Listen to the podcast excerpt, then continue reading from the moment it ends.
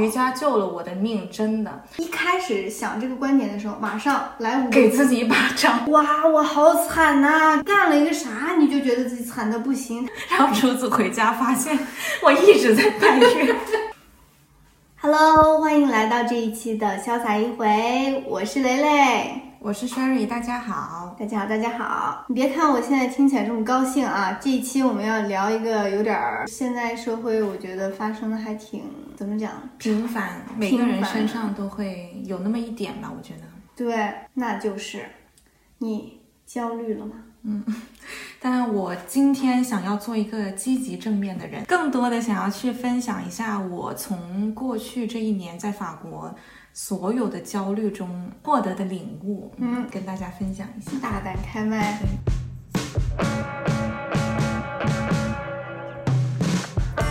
I see the sun dripping from the sky into my eyes, into my eyes. 觉得我曾经经历过好长时间的焦虑，但是最近已经处于一个瓶颈期。瓶颈期不代表咱没有啊，咱也要勇于参与。你是很平静啊，我觉得。那你是没，我们是经过大风大浪的人。嗯确实是，嗯，大家都是女孩儿吧？我觉得先从容貌焦虑开始说好。这是一个好消息，我觉得。过去这一年，我在法国刚满一周年嘛，嗯，关于焦虑，对我来说最好的消息就是我已经完全没有容貌焦虑了。哎，真的完全没有。来了法国之后啊，在国内的时候还是有的，就但我觉得这可能是我来的路上悟出来的。多元审美的环境里面，你会没那么容易有容貌焦虑，因为大家对审美的观点没有这么单一了。你会觉得我不需要去证明我自己必须要是什么样子的。在国内的时候，你会总觉得啊，我可能就身边太多统一的审美，就是嗯白又瘦嘛。对，就我会觉得自己好像总是有一点胖，然后总是有一点黑。你胖，跟大家来透露一下，Sherry 她一大高个儿，然后整个人可能看起来有没有八十五斤都不确定啊。可是我在国内的时候，真的从来没有这个感觉。就来了法国之后，身边的人都说你很瘦，你很瘦，你吃多点。但我在国内的时候，好像真的没有人跟我说过这句话，你知道吗？深圳的竞争太激烈了，这我只能这么说。深圳真的太多美女了，嗯。不是，哎，等一下，难道不是因为你我们亚洲人在这边儿很很占分吗？一路走过来，没有比我更好看的人。确实也是，就亚洲人来到法国之后是有那么一席地位的。开玩笑，但是我真的是同意你的观点，审美多元化，嗯，真是一个减少容貌焦虑的点。那你呢？你现在会有容貌焦虑吗？我曾经非常容貌焦虑过一段时间，真的假的？好好好了，我又来跟大家说一下，就是蕾蕾真的是每一天出现都是那种小太阳我来了，就是充满了光芒的那种，充满了自信的光芒。整个人要看起来 fresh 一点，你懂的。嗯那我在呃，我记得我在爱尔兰的时候还蛮有一段时间有容貌焦虑，一个是就是做跟美妆有关的工作嘛，你就会关注在很小很小的一个细节上，比如说这个痣怎么长在这儿啊，因为你每天就捣鼓你这张脸，对，然后你这个妆容这里有没有晕染好，就啊就很较真儿的。我觉得每天在用放大镜看自己。嗯，这可能跟职业就算是职业吧。如果你当时做美妆的话，可能很多博主，国内的或国外的这种时尚博主也好，美妆博主也好，我觉得他们应该也是对容貌非常的焦虑的。对，这个可能是有关系。还有一个就是有一点是我从来没担心的，就是有一些人他可能去国外会变胖啊什么的，因为周边的人像我。就爱尔兰的人还平均还蛮超比的，只能这么说，就大家还蛮胖胖的、肉肉的。嗯，但是在我身上这个问题不存在，因为我总是跟国内的 standard 来比，特别害怕，反而焦虑，害怕自己现在这儿没有对比的这个对象了，害怕自己会无意识就长胖，然后猛的一下回国一下，哎呀，我怎么？哎，我也会担心这个问题。对对，就觉得自己在法国好像还好，万一我哪天回国探亲了，觉得自己哎怎么突然大了一号？我这段要多说一点儿，因为对于容貌焦虑，我真的是 深受其害。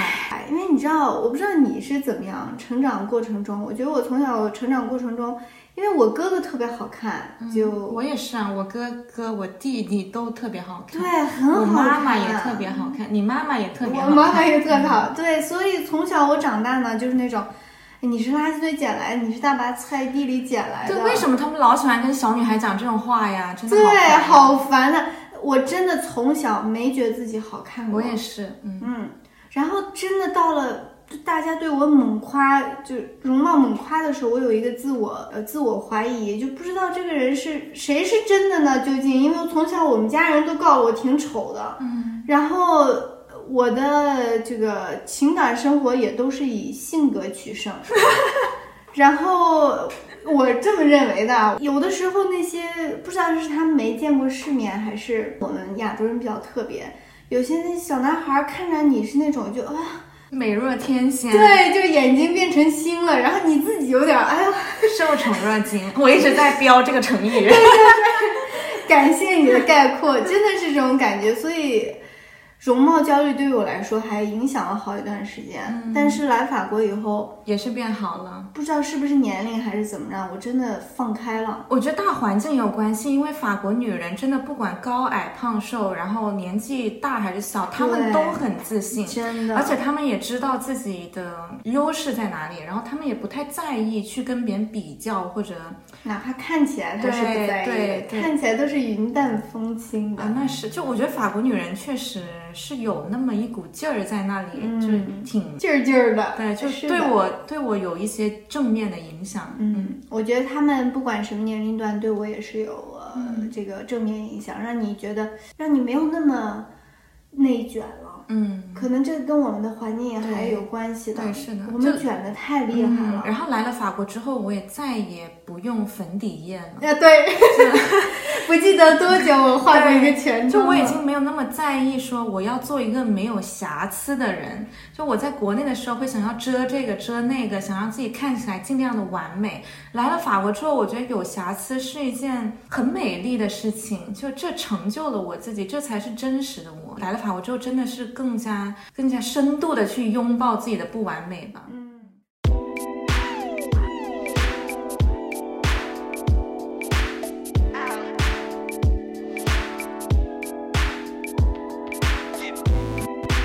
那容貌上面，我俩现在程度还都还蛮 relax 的。嗯嗯接下来就要说了，年龄焦虑，你有吗？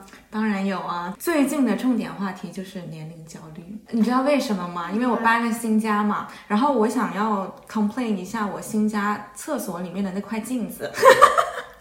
不是一开头才说不要再做一个抱怨的人你，来展开年龄和镜子的关系。因为那一面镜子照的我，就是总觉得我有白头发，就是那种顶光的白灯。啊，然后我真的找到了我人生中的第一根白头发，就是在两个星期前吧。然后我把它拔了下来，就是定睛一看，我操，真的是白头发。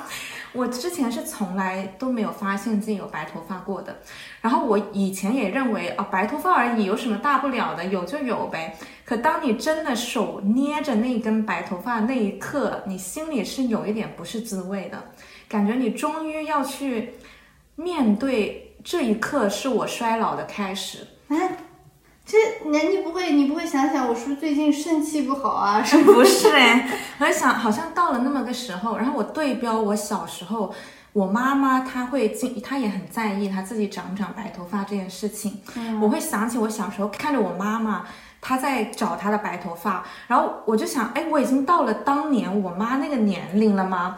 然后再延伸出来，就是我妈当时已经有小孩了，已经有我了，我现在还在干什么呢？啊，你这个年，那你就年龄焦虑跟我就后面想聊的生育焦虑是连在一块的。这两个对于女人来说，对我觉得是息息相关的。嗯，所以你的年龄焦是，你怕你已经老了，而还没有做你妈妈曾经已经做了的事吗？这是一部分，然后另一部分是最近在想申请学校嘛，啊，然后我这个焦虑也是，就等我读完了，就把我想读的东西都读完了，我可能就四十岁了。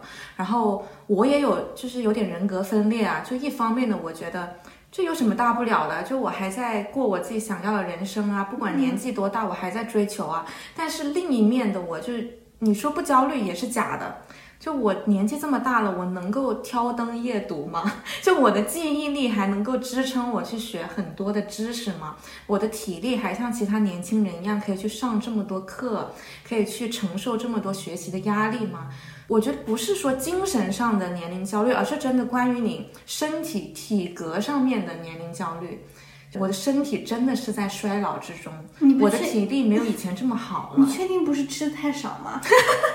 大家如果不知道的话，Sherry 的饭量可能就你们家猫如果饭量大的话，可能都比它的饭量大。我尽量有在吃多一点东西了。，对，你先尝试一下，好的好的。进食啊、运动啊什么的。对，嗯，对你呢？你有年龄焦虑吗？我可能可能我们对自己将来的这个计划，呃，不一样，嗯有点不一样。首先，我的年龄和生育是我是没办法挂在一起的，因为、呃，我对生育是无欲无望的。嗯我觉得嗯我对小孩子的需求是基本上可以就你你没有你。跟你的先生都已经是决定了，就是不要小孩的。对我们也没有说登报声明说我们要做丁克。但基本上我们身边的人都知道。对，因为我看到小孩子，我也没有很喜欢。嗯，我也没有说哇，有一个瞬间，就是你知道，有的时候你会测试自己，比如说看到一个闹的小孩，肯定你也不喜欢；那看到一个很乖看到闹的小孩还想要小孩，那些人可能精神有点问题。就我只能这么说，你是真的爱孩子。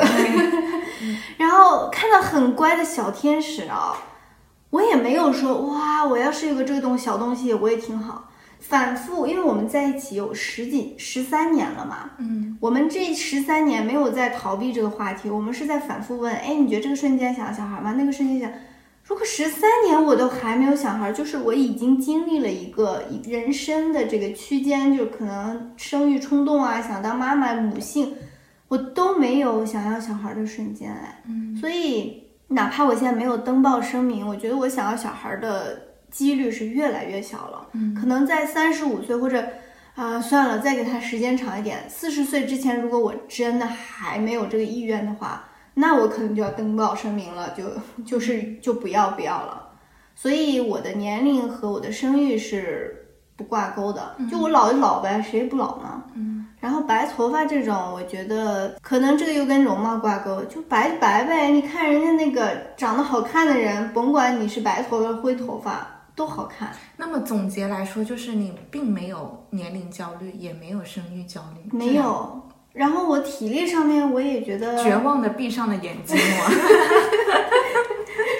我是真的蛮焦虑的，这两个是我最近的重头戏。因为你是想要嘛，所以你觉得这个是在议程中了，那肯定是最早、更早、更好了了。就是现在到了一个年纪，确实是上有老下有小。就我的我下面的小不是我的小孩啊，可能是我的侄子侄女，然后可能就朋友们都已经生小孩了。然后上有老，就是我最近有一个很好的朋友，他妈妈已经是是卵巢癌已经扩散了，嗯，然后也会觉得，对我们已经到了这么一个时间，就可能会失去亲人，嗯，然后但是你下面又有人需要去顾，你要去当一个家庭中的支柱，就已经到了这么一个瓶颈了，就有点不想去面对自己已经长大成人需要去担这个责任了。然后生育焦虑也是之前厨子说嘛，他他想要小孩的原因是他觉得小孩能给我们这个小家庭带来很多爱。嗯，可是其实我不是这么认为的。嗯，我觉得唯一我想要小孩的原因是，可能我会有全新的人生体验，就可能这个小孩能让我体验一下不同的人生。我好像也是听说过，这是有一个很对，因为身份的，对对对带来不一样的嗯体验。就是因为我们现在活着就是在体验嘛，所以有好的不好的，那肯定有一个小孩，你会有更多的挑战，你每一天会有更多的事情，但它也是体验的一部分，就这就是唯一好的，其他都是不好的。但是就一直在跟自我争斗吧，这个我也还没想清楚。这个时候呢，我又要想说，就是这个 social media is bad for you。嗯，因为我之前很焦虑这个生育的时候呢，不知道为什么是这个手机的小喇叭偷听了我讲话，还是咋地？那你是怎度的？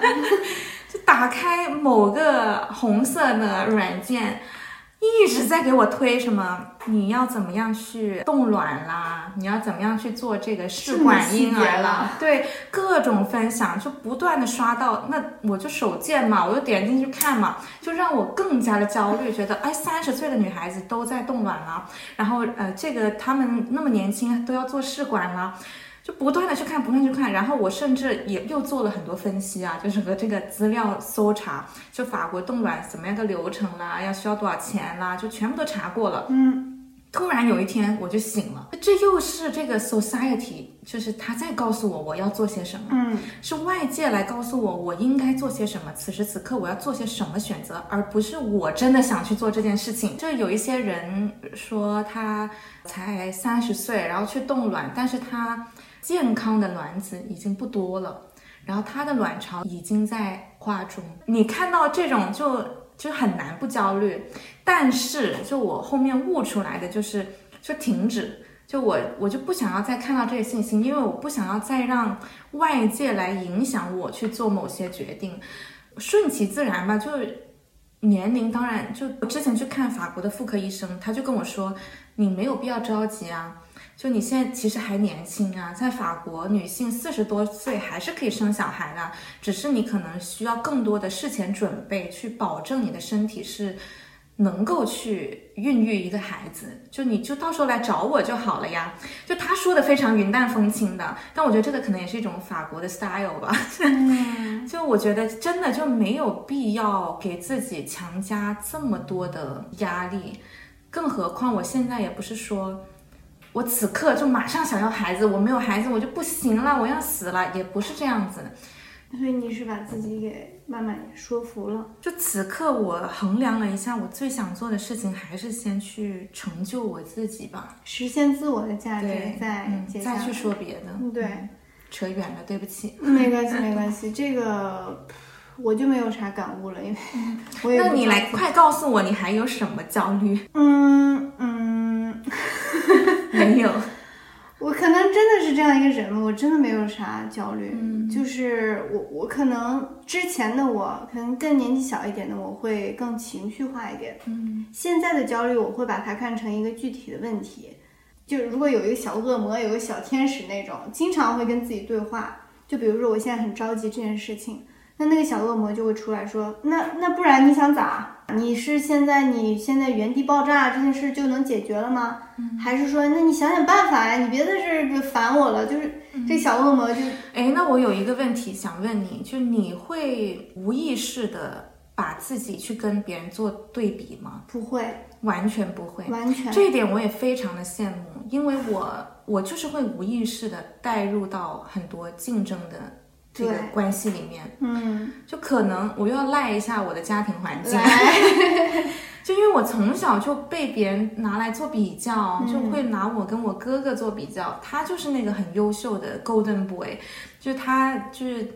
成绩又好，长得又好看，朋友又多，长辈又喜欢他，又聪明，然后就相比之下，我总觉得自己不够好。最近一年好一些了，来了法国之后，但之前还是会无意识的去跟别人做比较。就例如说，哎，他法语说的比我好，我就会很着急。就我也想说的好，就我不能够比别人差。嗯，或者他找到工作了，我还没找到，我什么意思？好像在对标你，但是我真的没有。你报我身份证号得了。不是不是，就我为什么觉得我成长了呢？就是我认识了你之后，我发现我好，就是我没有以前这种情绪了。嗯就你学法语学得很快，你是自学的，你很敢说，你很有自信。我不会觉得着急了，我不会看到觉得，哎，我怎么比他差，我难受。我现在没有这种感觉，真的，我发誓，对天发誓，我真的没有了。笑容。对，然后包括你很快找到了工作，我现在还 all so much，我也不会觉得心里不平衡，觉得就凭什么呀？就我也完全没有这种想法难道不是因为你爱我吗？啊，不是，哎，也是，哎，对不起，对不是，是是是是是，我转换了我自己的这种焦虑，这又是我悟出来的道理。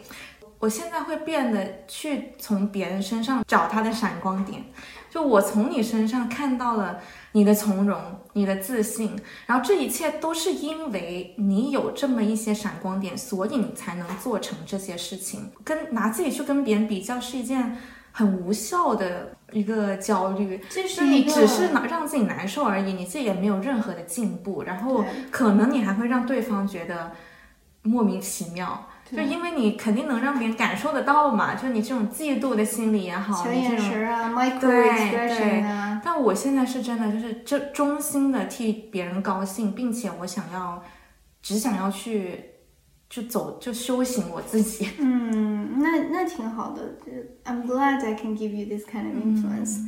嗯，我觉得小的时候我们不是要替你的家庭开脱啊，我觉得我们这一代的人，甚至上一代人，可能都有这种，呃，就哪怕你没有兄弟姐妹，隔壁家的孩子总是比你好，都会有这种对比。所以在我小的时候，嗯，我觉得我经历的最我自己记得的，我有一段时间能愿意要跟别人比呢，就是我小时候是学舞蹈的时候。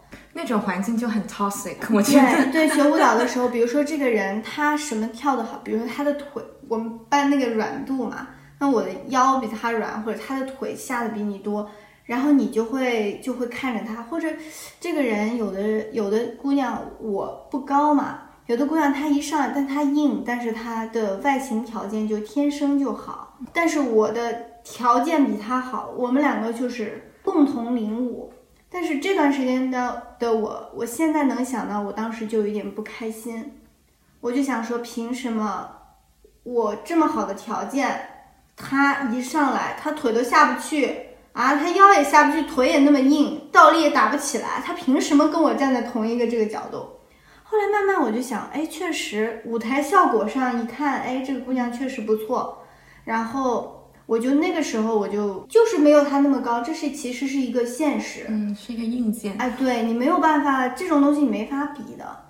然后再接下来就是真的，我可能是这个感谢父母的基因也好，还是上天给我的恩赐也好，一定要这个我的心还蛮定的，我从来没跟别人比。就比如说你身边的人，你的哥哥啊、cousin 啊什么的，我是希望他好的。如果他好，那我是开心的。嗯，其他人跟我没关系的，我同学啊什么的，呃，你好你的吧，就反正就还蛮幸运的。因为可能可能你不会有一个追求别人认可的习惯，嗯我觉得我是有的。我以前啊，就真的感觉就总是把别人的认可放在我自己的需求前面。嗯就我也是最近这种把自己的需求先放在第一位，嗯而不要把自己的快乐建立在别人对我的认可上面。嗯，而且我觉得有一个阶段呢，可能敏感的人这种的症状会更明显。，嗯，但是二十多岁啊，或者十几岁，我们年纪还小的时候，可能都会有一个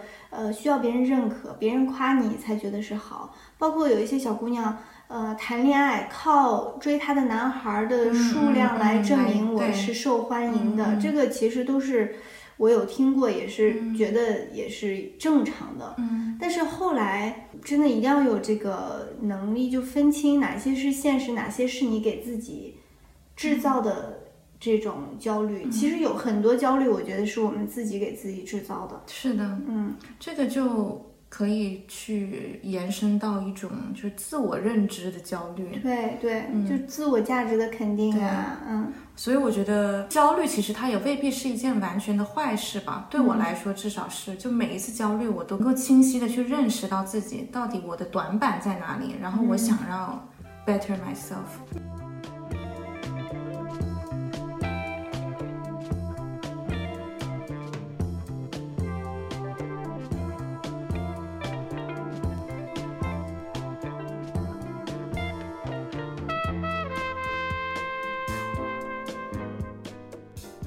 你会有就是自我想要实现自我价值的这个焦虑吗？具体点呢，比如说，比如说，你想要赚多少钱，没赚到这个钱，你挺焦虑的；你想要做成一件事，做不成这件事情，你挺焦虑的。哎，这事业上的焦虑，这是一个好问题。我觉得我是在这个问题上，我是那种尽人事听天命的态度。虽然我在挣钱上没有这么上心啊，比如说在找工作这件事情上，我会尽我所能的，就是做我能做的一切。嗯、找 CV 也好，发我的这个也好，虽然这个过程真的痛苦，当时痛苦，觉得在 卖自己的那种感觉。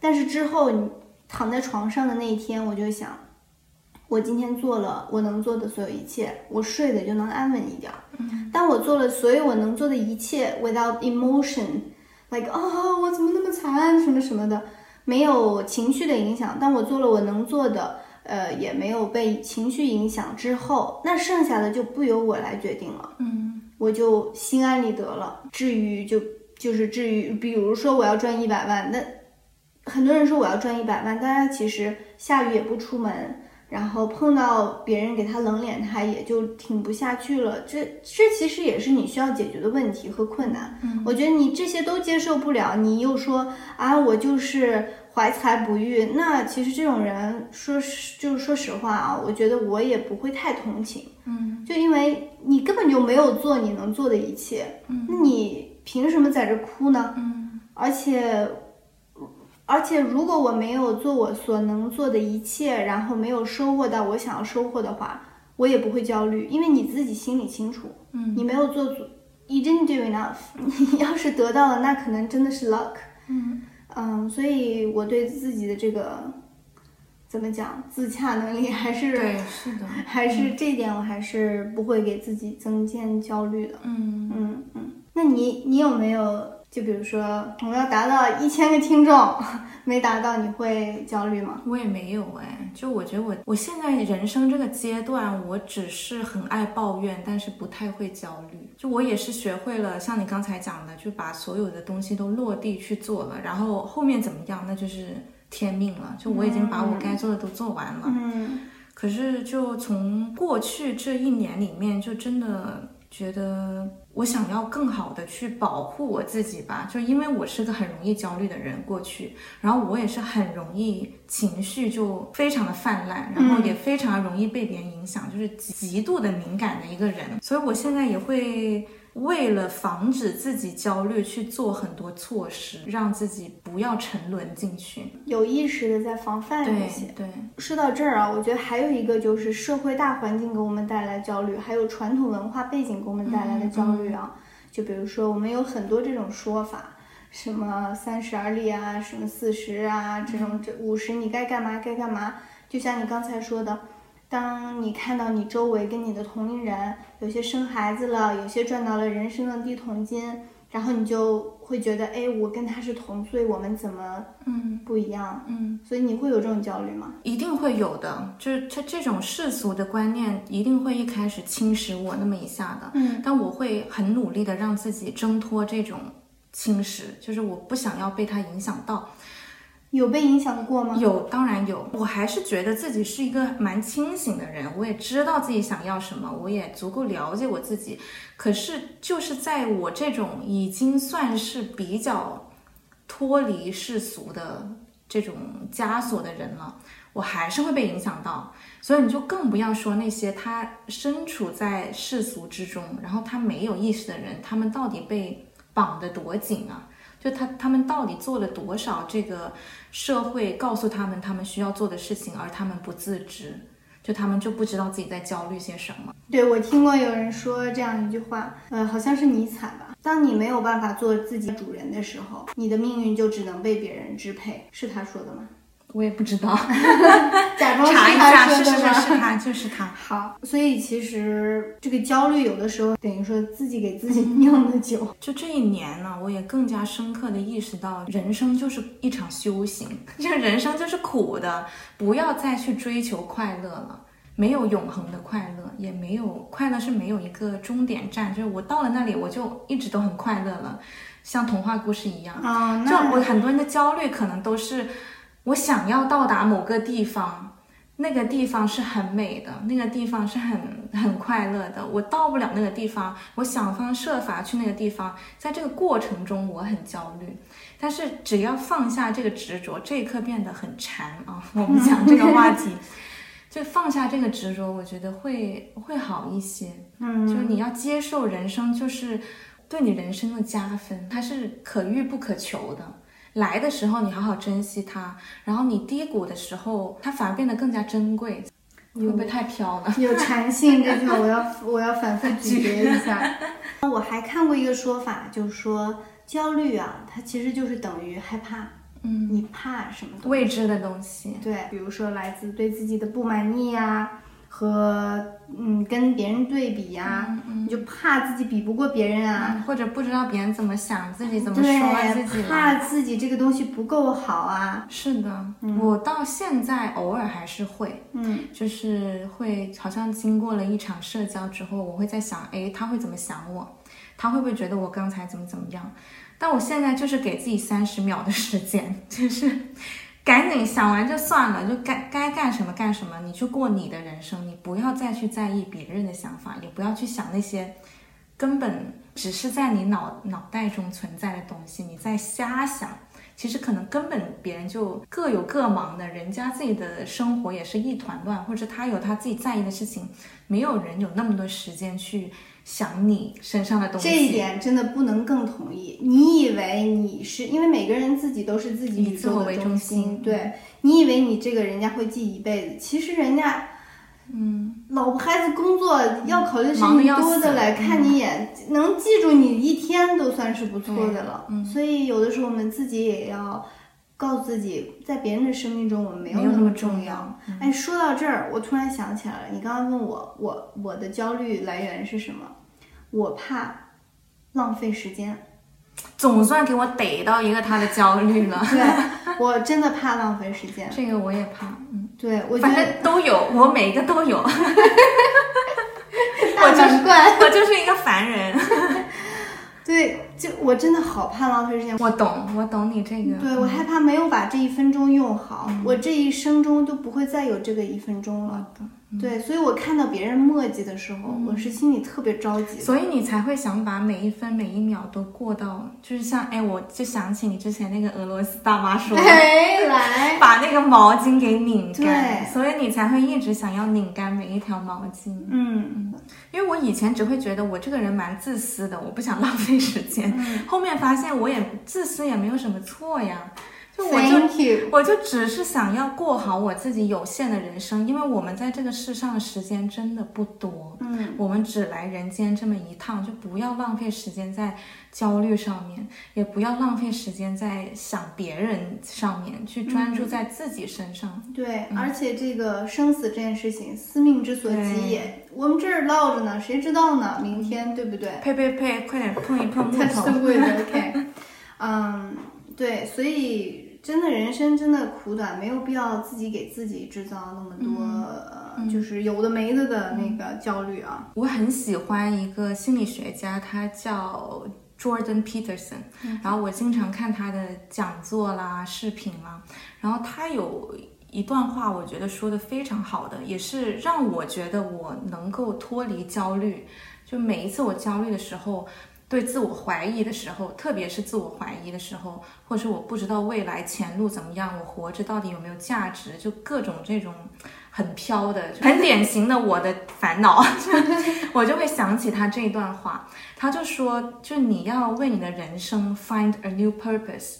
你要去给你的人生找到这么一个 purpose。他觉得我们每一个人的这个 purpose，并不是说你要世俗意义上的如何成功。我们可以去悟一下这句话啊。他说：“你要做你父亲葬礼上最坚强的那个人。”听到他那句话之后，我真的是哇，就突然被敲醒了一下。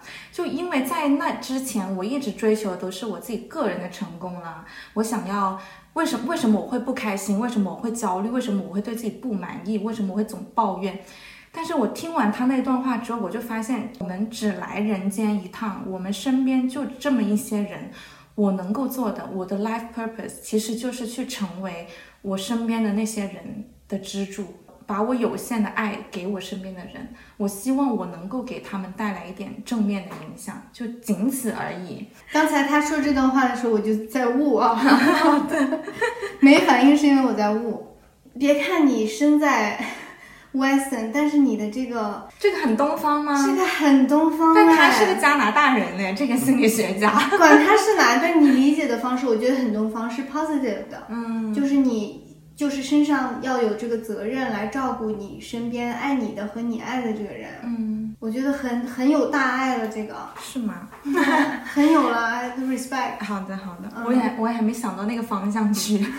对你刚刚说自私，我也觉得以前我可能听到这个词，我会觉得呃是一个 negative，嗯现在我会觉得是啊，我是啊，嗯，就我现在会坦然的承认，对，不管别人认为我是怎么样，it doesn't matter。嗯 I know who I am。嗯，You know，对，这个非常重要。就我不想要活成别人嘴巴里的样子，我知道我自己是怎样，我的目标就是我知道我自己是怎样的，并且我听到别人怎么说我，我会不动摇，管你怎么说，反正我就是这样，我都不会去怀疑我自己。这个我觉得还是一个自我疗愈的一个很好的方式。Let me show you what I'm talking about.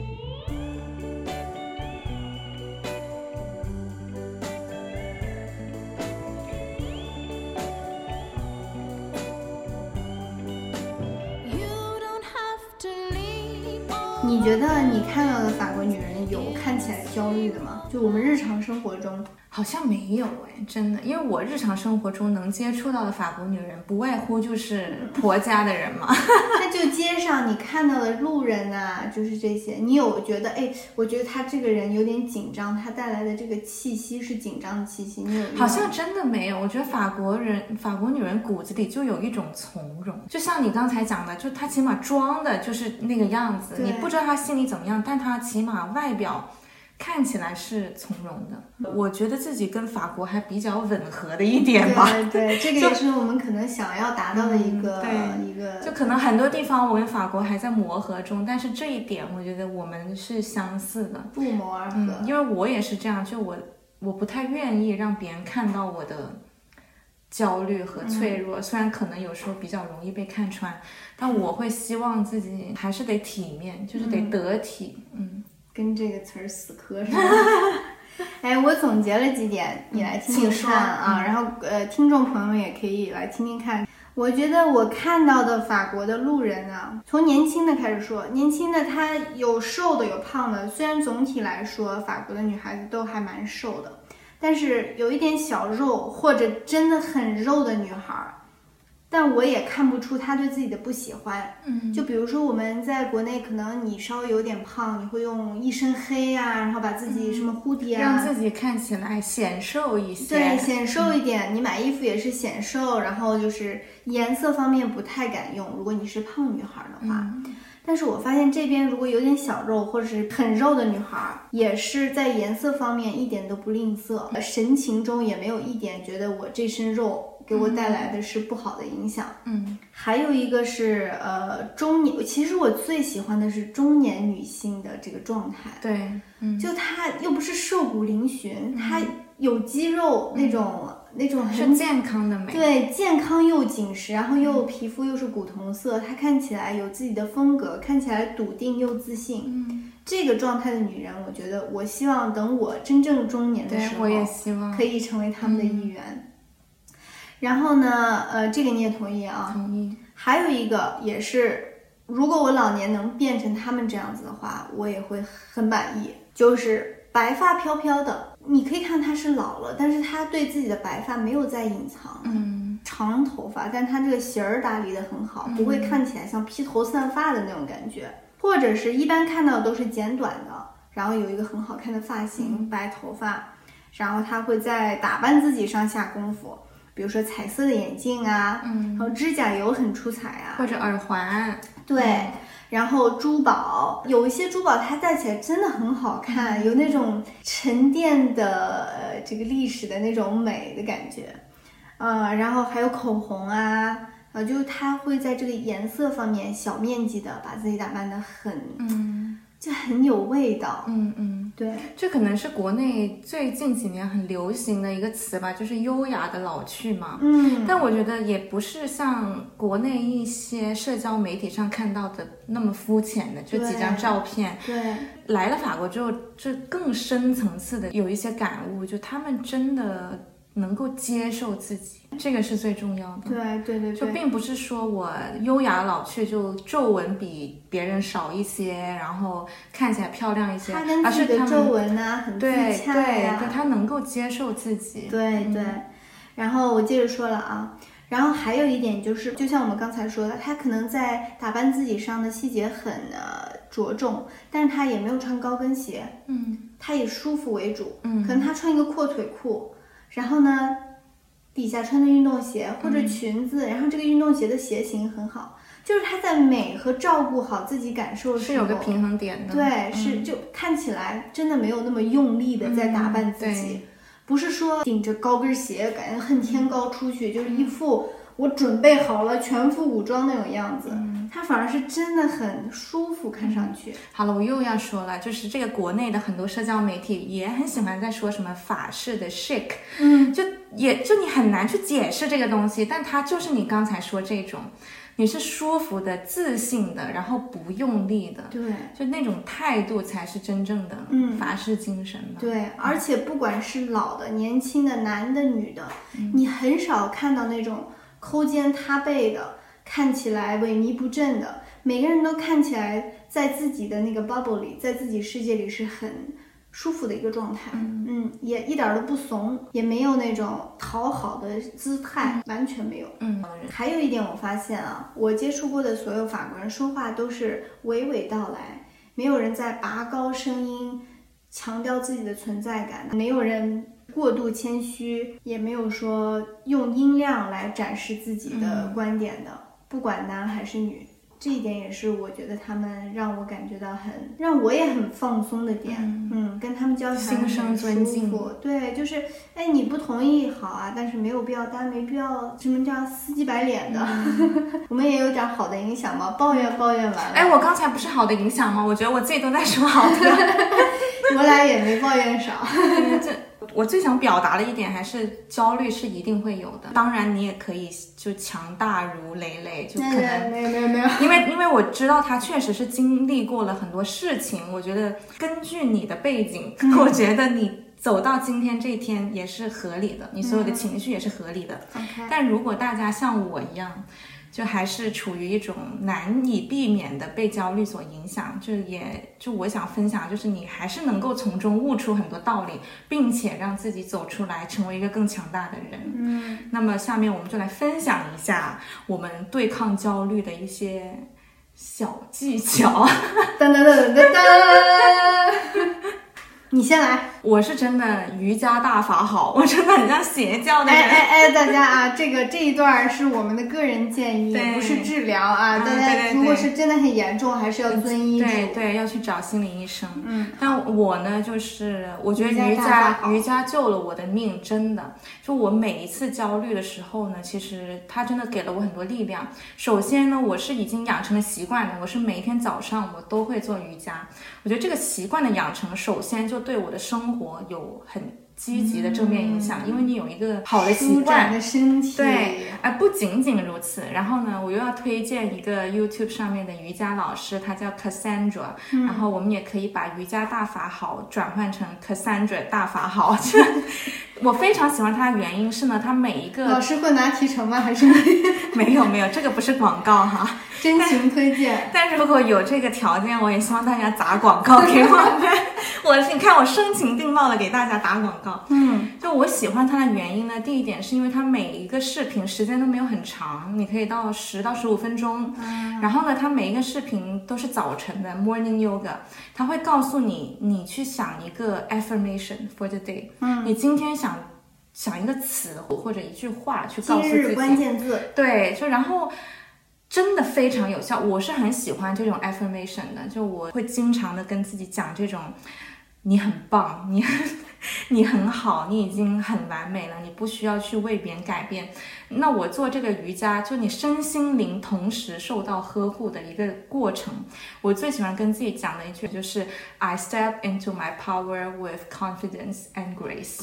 你们家有没有那种裱起来的字儿，然后说你很棒，你很美？这个没有没有有那种书法字，大概也是那个意思。啊，好，就这个在你的心里了，总。对我来说，我觉得对抗焦虑最重要的吧。当然，你也可以换成其他运动方式，我觉得运动也是治愈焦虑非常好对我在国内有一段时间也很焦虑，当时我就是经常去健身房，我去打拳，嗯，我觉得自己状态也好很多。哎，那我也来一个吧。我的第一条就是接受自己的不完美。之前我也曾经一度迷恋我要做一个完美的人，嗯，但其实现在了，我觉得我们都是不完美的，各有各的不完美点。做一个完美的人好累哦。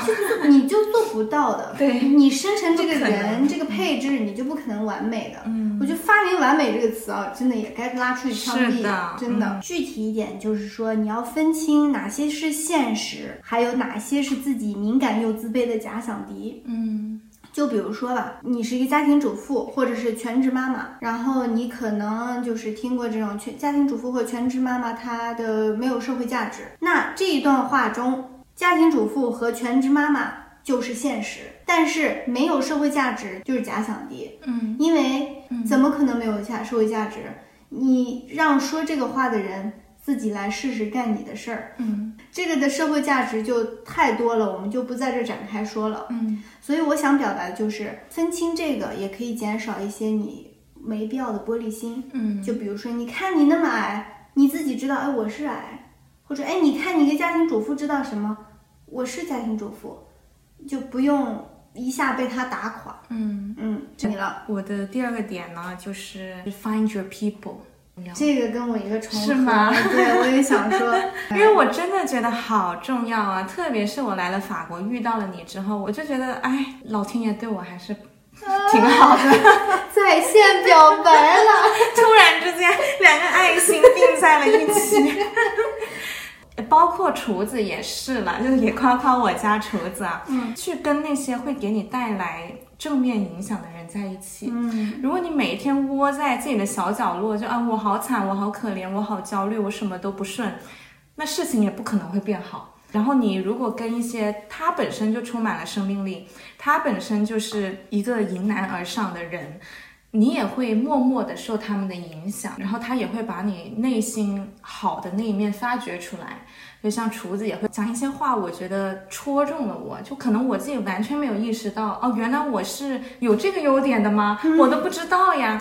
就而且朋友之间也是，我觉得朋友之间互相的鼓励太重要了。真的，你也需要去跟那些能够让你快乐、能够让你感受到自由，并且能感受到丰盈的人一起做朋友。我也夸夸你了，我也很感激认识你，因为我觉得 我终于等到了，我铺垫了这么久，为的就是你夸我。我夸我夸我夸，毫不吝啬的夸。我觉得我也很感激认识你，因为认识 Sherry 以后啊，我觉得我觉得你很懂我，就跟你说话。我们家乡有一句话叫做“响鼓不用重锤击”，就给你一个开头，你就能轻轻敲一下，对你就能说完之后，我也是。哎呦，感激！而且他的这个社交程度啊，时间也是完美匹配，就不用天天跟你黏在一起。哎，你们俩这个是这这个核心时间花完了以后，就各回各家，各找各妈，就没有说像对，就是我觉得我们俩之间是比较成年人的成熟的很有。默契。我真的很喜欢这种默契，所以感谢上天把你发射到我的生活中。我也感谢，我也感谢，集体感谢老天爷。对，呃，对，然后就你说的这个，呃，社社交圈很重要，对不对？嗯对，我就稍微补充一下啊，就有一些有毒的朋友或者社交圈，哪怕是你的亲戚啊什么，拔腿就跑。对，离他们远一点。不管你认识多久了，那些拿你自信来开玩笑的，没事儿把你之前的经历和弱点当段子讲给别人听的，而且还没有什么积极影响，或者是那种没有积极影响，跟你见面只想把你当成情绪垃圾桶的这些人，嗯然后或者他也自身没有什么进步，没有什么可以让我学习的地方。对，然后还有那些阴阳怪气的阴阳大师，我看不得你好的，就甭管是谁，也不要试图改变他们或者理解他们，离他们远远的。对，因为你改变不了，不要浪费这个。他们的世界你真的不懂，赶紧别浪费你的时间。对对对，嗯、这一点是我们共同的。那我再说一个啊，好，还有一个就是找到一个目标，并全身心的投入进去，嗯不管是人生的也好，我觉得三年五年计划或者是人生的计划都是非常有必要的。目标它是一个你的长期肾上腺素，因为我觉得很多时候我们在焦虑的时候是觉得自己像无头苍蝇一样到处乱撞，，很多人焦虑是因为他不知道自己到底要什么。对，所以设一个目标，嗯、具体一点，就比如说现在夏天了吧，比如说你要减掉二十斤肉，然后你再把它具体化，现在马上，那你现在就可以找运动方式，嗯哎，可以用你的瑜伽大法，早上做瑜伽，然后制定每天计划，想菜谱，吃鸡蛋还是吃玉米，嗯其实就是很细化的这个这个东西，你其实是可以做到的。嗯，哎，比如说你家楼下就是菜市场，你现在就去买一个玉米或者鸡蛋，嗯，你就已经是在实施你这个计划了。嗯，也是要鼓励一下自己的。然后还要在你这个目标里面设定奖罚制度。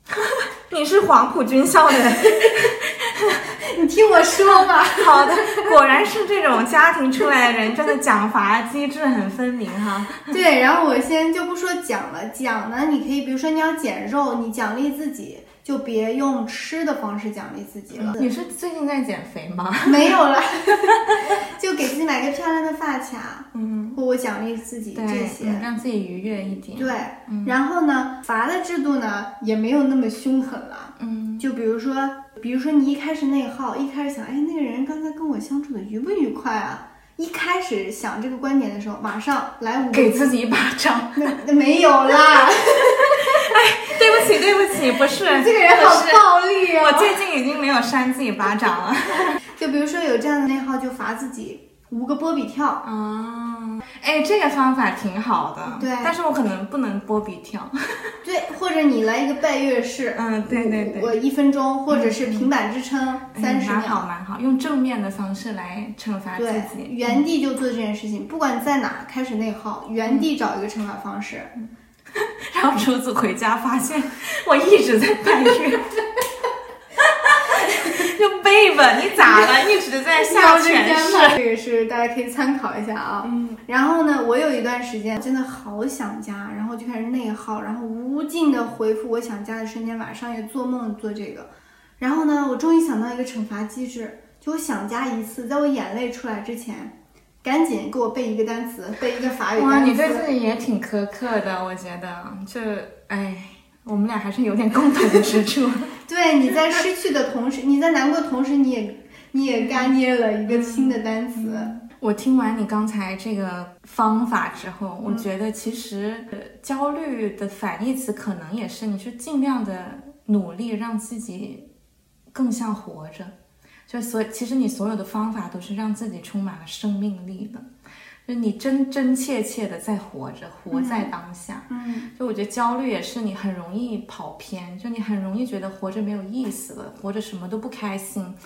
你就除所以说，除了给自己的人生找一个目标以外，我觉得也可以给自己找个兴趣爱好，嗯，让自己感觉到我是在真真实实的活着，并且从中找到一些乐趣。下面这点是我的亲身感受，不是我啦，就是我我身边的人，他有一个非常有这个特质，就是如果你焦虑的时候呢，你要减少一些悲壮感，嗯。别老可怜自己，嗯就觉得哇，我好惨呐、这好像是一个比惨大会那种。哇，你干了一个啥，你就觉得自己惨的不行，他怎么能这样对我？大家都不爱我，然后这就别把自己觉得哦，我好惨。我觉得可能跟电视剧啊，跟这些情感的渲染，对，不要把自己想象成电影或者电视剧女主角，没有那么多就是谁你要救、救你于危能救难之你自己中，的只有你自己。告，而且你反而要告诉自己这是正常的，嗯，就正常人都会焦虑的。说实在，暂停你的脑瓜子一会儿，然后深呼吸一下，看看绿色的东西，就好很多。哎，晒太阳我觉得挺好的。对，嗯维他命 D 的缺失也是造成、我反而现在搬家离市中心远了之后，倒是挺喜欢出门的，就是想要，可能可能也是因为天气变好了，哎，真的晒一晒太阳，心情好很。真的，这个是有医学根据的。嗯虽然我们不是专业，但是来到里昂以后，我整个人就……然后呢，还有啊，好，说说 说，毕竟你是不怎么焦虑的人，你很有发言权。long story short，其实也是减少对比了。我觉得我能跟大家分享的，就是实打实的这些干货，都是我觉得对我生命中受益的。虽然对自己奖罚制度，但是爱自己还是要的。我们其实陪自己走到最后的，就是我本人。嗯，就你要先学会怎么跟自己相处，怎么样平静，怎么样去爱自己，这才是一个终身课题吧。对。如果说你是一个呃爱钱的人，或者是你是一个想要做大老板的人，你可以先把自己当成一个公司来运营一下，嗯，自己内部的哎你就很适合去搞保险，你知道吧？这个 就是你内部的制度可以严谨啊，可以这样。但你外面该吃的吃，你也要有好的供应链呐、嗯，你该吃的吃，该喝的喝，要让自己的这个公司物资充足，你才能运营的好。才能上市。对对对，exactly。我现在接下来的目标就是做一个积极的人、正面的人，少抱怨。所以，我们下一集呢，可能就不是两个人坐在一起抱怨，而是邀请嘉宾了。哎哎，预告一下对，我们想要把这个在里昂啊的华人，或者讲中文的，或者讲英文的，英文的也行，就是大家可能要忍耐一下我们逐渐退化的英语。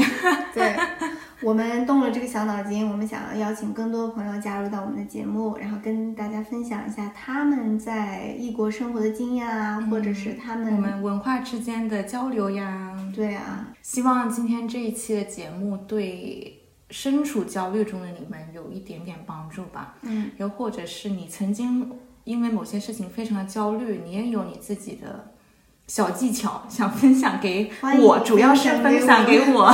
我们吧，大家听这个节目的也可以一起 share 一下。欢迎你在留言区留下你的评论。嗯，OK，那我们今天的节目就到这儿喽，嗯，祝大家周末愉快，拜拜，ciao。拜拜。